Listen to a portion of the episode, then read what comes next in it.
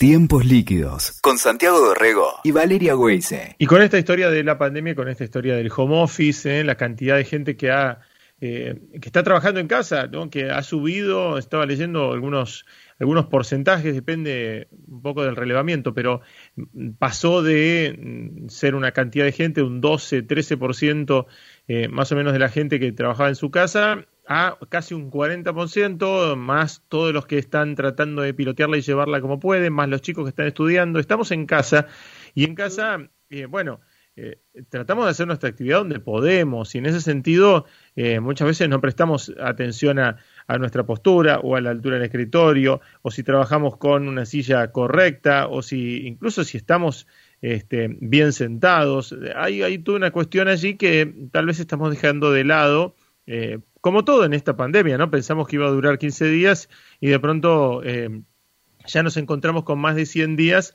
y con que tenemos que empezar a tener este, un poco de, conducta y un poco de rutina alrededor de esto. Queríamos hablar de eso, queríamos hablar de ergonomía, ¿eh? que es la disciplina que, que, toca estos temas y por eso estamos en línea con Sebastián Astorino, que es el presidente de la Fundación Argentina de Ergonomía. ¿Cómo estás, Sebastián? Hola Santi, hola chicos, ¿cómo están? Muy bien, gracias por invitarnos. Bienvenidos, bien. ¿cómo andas? Eh, Seba. La verdad es que lo primero que nos preguntamos es hace cuánto que existe una, una Fundación Argentina de, de, Ergonomía. En Argentina nace en el 2015 la Fundación Argentina de Ergonomía para luchar contra lo que llamamos una pandemia silenciosa, que son esto que decía Santi, de los trastornos musculoesqueléticos, que afectan a nueve de cada diez trabajadores. Así que imagínate wow. si, si preguntamos en la audiencia cuántos sufren esto, somos todos. ¿Y, y estas, estos trastornos pueden ir desde, desde una molestia hasta algo grave? ¿Cuál es ese rango? Mira, eh, arrancan con dolores eh, musculares que sufrimos la mayoría de los trabajadores, desde una molestia en el cuello, un dolor en el cuello, en la espalda. Eh, lamentablemente, lo que nos enseñan de chiquitos es que el trabajo se asocia al dolor, entonces consideramos que es normal que te duela el cuerpo cuando trabajas. Eh, eso es algo que tenemos que romper en nuestra cultura, ¿no? Eh, entonces, ¿qué hacemos? Nos tomamos algún analgésico, algo para el dolor. Eh, fíjate que cuando llegas a casa lo primero que ves son publicidades de ese estilo, ¿no? Sí. y, y, vas a ver siempre el muñequito azul, ¿viste? Porque estamos convencidos de que es así. Entonces, ¿hacemos qué cosa? Apagamos la alarma, el incendio sigue, pero nosotros apagamos lo, lo que nos indica que algo anda mal. Cuando vos lo apagás durante mucho tiempo, eso después se termina eh, transformando de una dolencia en una enfermedad profesional. Y ya en el 2014 en Argentina se reconocieron eh, trastornos como la hernia de disco, eh, hernias inguinales, eh, bipedestación también se considera un riesgo, estar mucho tiempo parado, eh, que mm. genera varices y celulitis. Entonces, ya, ya en Argentina se reconocen estos trastornos como enfermedades del trabajo. Uh -huh. Ahora, Sebastián, estaba pensando que eh, es muy amplio, ¿no? El mundo laboral, el mundo del trabajo, y están aquellos que exigen distintas cosas de nuestro cuerpo, algunas mucho más activas o de, de poner el, el, cuerpo en funcionamiento, o digo, de, hacer eh, fuerza o carga, y, hay algunas empresas que te dan el equipamiento lógico y otras que dices, si estás sentado, ¿no? Este, o que parece que estás más inactivo o que es más sedentario y a veces este, es tremendo, ¿no? Eso silencioso que vos marcabas para aquellos que, por ejemplo, están justamente sentados frente a una computadora, que es lo que más vemos hoy, ¿no? Tal cual, le decimos el efecto bañera, porque en vez de romperte rápido, lleva mucho tiempo, es muy silencioso, pero nos terminamos rompiendo. Eh, y está inclusive reconocido en el marco legal de Argentina como un riesgo a aquellos trabajadores que utilizan una computadora. Eh, lamentablemente uno siempre piensa que el riesgo ergonómico es romperte la espalda levantando bolsas de cemento o trabajando en el puerto. Pero como decías vos, eh, en realidad somos millones los trabajadores que trabajamos frente a una compu eh, y estas malas posturas por tener el monitor muy bajo, por usar una notebook por mucho tiempo en, en lugar de una PC, eh, ni hablar de las nuevas tecnologías, ¿no? Cómo incorporamos el celular tantas horas al día. Hay un trastorno que ya se le puso un nombre de apellido, se llama el trastorno del cuello de celular, por ejemplo. Claro, todo el día mirando abajo, claro, ¿no? Exacto, no nos damos cuenta la cantidad de horas que estamos utilizando el pulgar, eh, que genera tendinitis de, de, pulgar, inclusive hay cada vez más consulta en los consultorios de kinesiología de pediátricos, cosa que antes no pasaba. No solamente Mira. el trabajador hoy, hoy tiene estos dolores. Exactamente. Entonces estamos generando futuras generaciones de chicos que van a ser futuros trabajadores que ya, llegan con un sistema musculoesquelético deteriorado. Y además eh, eh, también hay que pensar que hace ciento y pico de días que los chicos no están teniendo un recreo en el que corran, no están este, teniendo una clase de gimnasia, eh, están sentados en la compu, por supuesto que haciendo sus clases, pero también están mirando videos y también están jugando los videojuegos, ¿no? Están, en casa y bueno, vos decís, está bien, bueno, en un momento que no tenés clase, desconectá y jugate y jugá los videojuegos o jugá lo que quieras, porque también ese es el, el punto que encuentran de de reunión con sus amigos, ¿no? Porque no, no, si, si, todas tus reuniones son a través de Zoom o a través de videojuegos, estás ahí metido, estás encorvado, estás sentado, ¿no? ¿Qué, eh, ¿qué, es lo que vos aconsejás para, para la vida diaria, ¿no? Para, para una jornada normal en tu casa de home office o de estudio. Hoy estamos hablando de home office y homeschooling. Los chicos y los grandes estamos todos trabajando y estudiando desde casa. Entonces, lo primero que tenemos que tener en cuenta es definir cuál va a ser el espacio de trabajo o de estudio en casa. Eh, hoy lo que hablamos entre los colegas de todo el mundo es que no estamos haciendo teletrabajo, sino que lo que estamos haciendo es trabajar desde casa, que es distinto. Eh, semánticamente suena, suena parecido, pero en realidad una de las consideraciones más importantes del teletrabajo es que es, es algo que se elige. Y hoy no elegimos esto. Eh, no nos queda otra para prevenir algo que es mucho más grave, que es un virus pandémico. Entonces, fuimos a trabajar a la fuerza a nuestra casa. Y lo primero que tengo que tener en cuenta es cuál es el espacio que voy a elegir para hacer esas tareas, ya sea en el estudio o, en el trabajo. Y una vez que definí ese espacio, tratar de mantenerlo aireado, bien iluminado, con una buena corriente de aire y sobre todo, de la mejor forma, tratar de mantener una higiene en ese espacio que esté ordenado. Y ahí empiezo a lo más fino que son los elementos. Decías, bueno, ¿cómo hago si esta es mi realidad? Hay gente que hoy está trabajando desde la cama, desde el sillón, desde el comedor, y puedo elegir, es mejor siempre, un escritorio con una silla ergonómica que pueda regular. No es la realidad de la mayoría de los hogares. Entonces, ¿qué hago con lo que tengo? Bueno, si tengo que elegir entre el sillón y la cama, elijo el sillón. Y ahí puedo agregarme un almohadón en la zona de la, zona lumbar, esa curvita que tenemos este, en la espalda baja, para mejorar que la espalda me quede más recta eh, no usar la notebook sobre la falda, sino usar una bandeja, un almohadón para subir un poquito la altura. Si puedo y tengo una mesa de comedor, mucho mejor, porque ahí ya puedo incluso poner el almohadón en la silla del comedor, la altura de trabajo va a ser mejor. La mayoría hoy está usando notebook, lamentablemente. La notebook se diseñó para periodos cortos y hoy lo usamos para periodos largos. Entonces, ¿Qué hago ahí? Puedo subir la altura de la notebook con una caja de zapatos, con un par de libros, porque el monitor está diseñado muy por debajo de lo que se recomienda. Cuando vos tenés el monitor tan, tan abajo, ¿qué haces? Bajas la cabeza. Al bajar la cabeza, inclinas el cuello y ahí generas un daño en la zona cervical. Ese famoso dolor de cuello que tenemos todos, que después eso que se suma a dolor de cabeza, fatiga visual, mareos, y obviamente baja tu capacidad de concentración, de trabajo, de estudio, eh, y genera un malestar. Entonces, subimos el monitor subiendo la notebook completa. ¿Qué pasa? Ahí me quedó como en el aire. Entonces, lo ideal es agregar un teclado y un mouse periférico.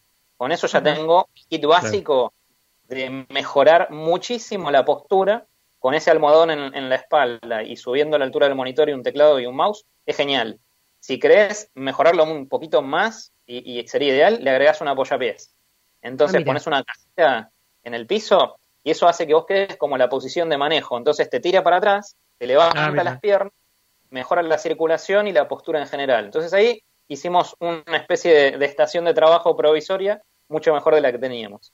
Sebastián estaba pensando, ¿no? Eh, recién dijiste, eh, pensábamos eh, dar los consejos con los colegas. ¿Quiénes son, no, los que se especializan y los que las profesiones que entran dentro de una fundación argentina de ergonomía? ¿Quiénes trabajan en este concepto? Bueno, la ergonomía es una ciencia interdisciplinaria que eh, va desde el diseño de un objeto, de un producto, de un mueble, de una herramienta hasta un vehículo. Este, entonces, interactuamos con profesionales que van desde diseño industrial, seguridad e higiene, kinesiología, eh, terapistas ocupacionales, psicólogos, porque una parte muy importante de todo esto son los factores psicosociales en el trabajo, este, eh, médicos laborales, ingenieros, Así que es un, campo muy, muy amplio.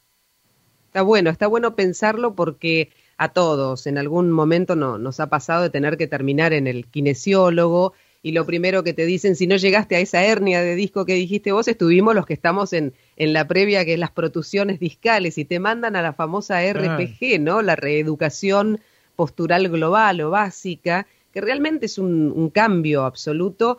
Lo que pasa es que tenés que ser consecuente también, ¿no? Hay que, que seguir con esos ejercicios, eh, adoptarlos como, como un modo de vida, ¿no?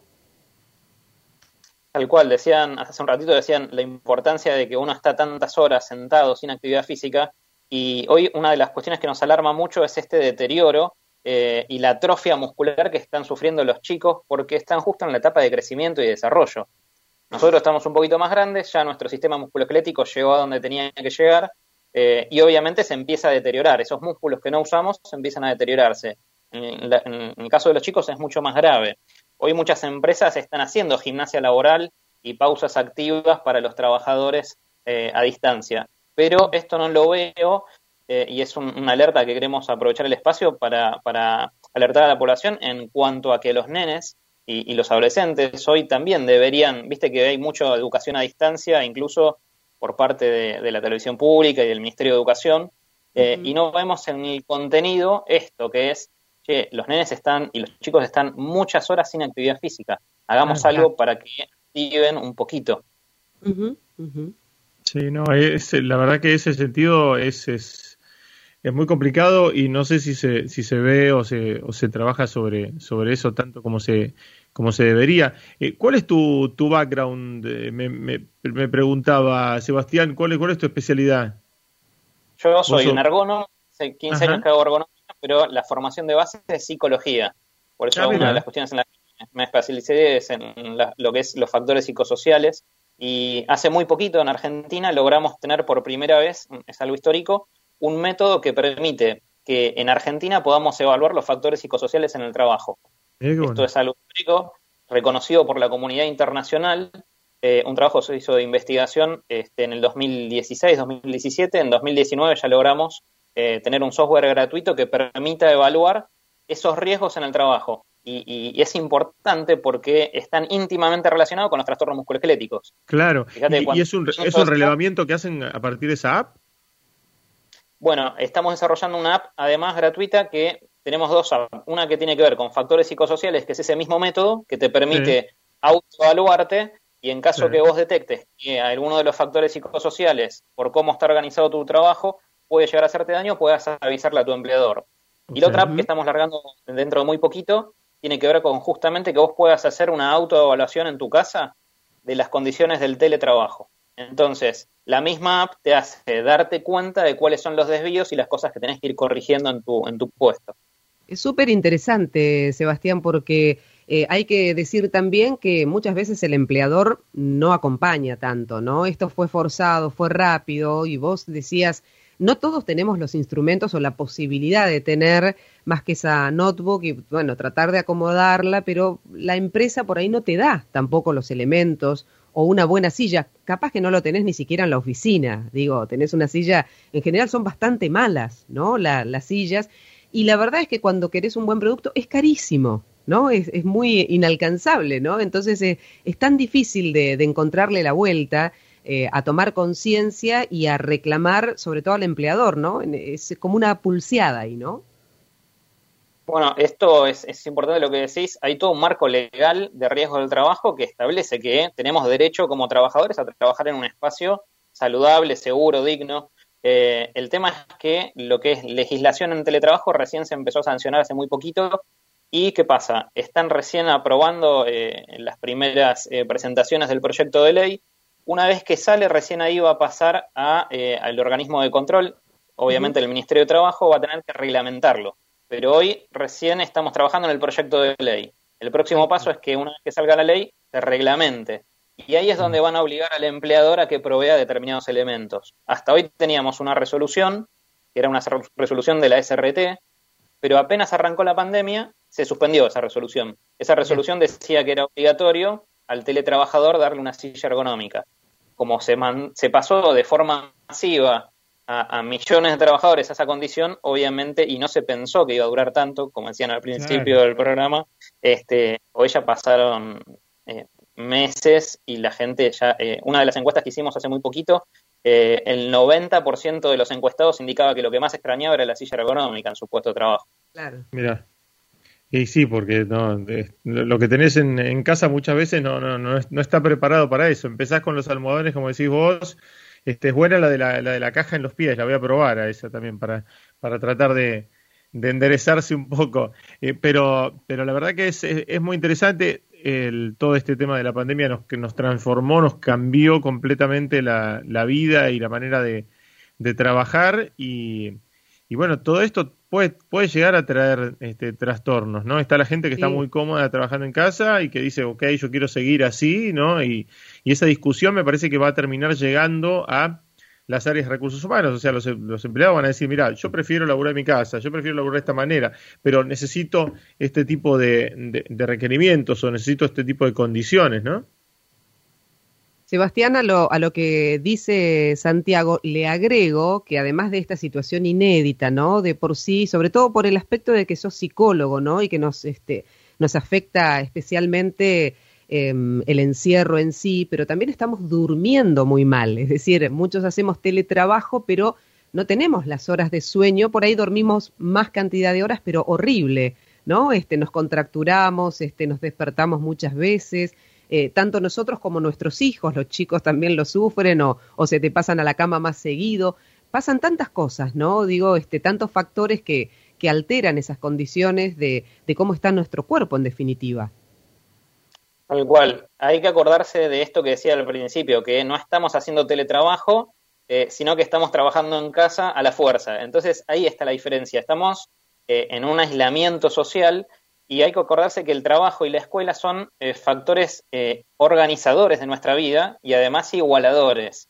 Vos cuando vas al trabajo te sentás al lado de Santi y tienen los dos el mismo escritorio, la misma computadora, la misma herramienta, ahora están cada uno en su casa con lo que tienen.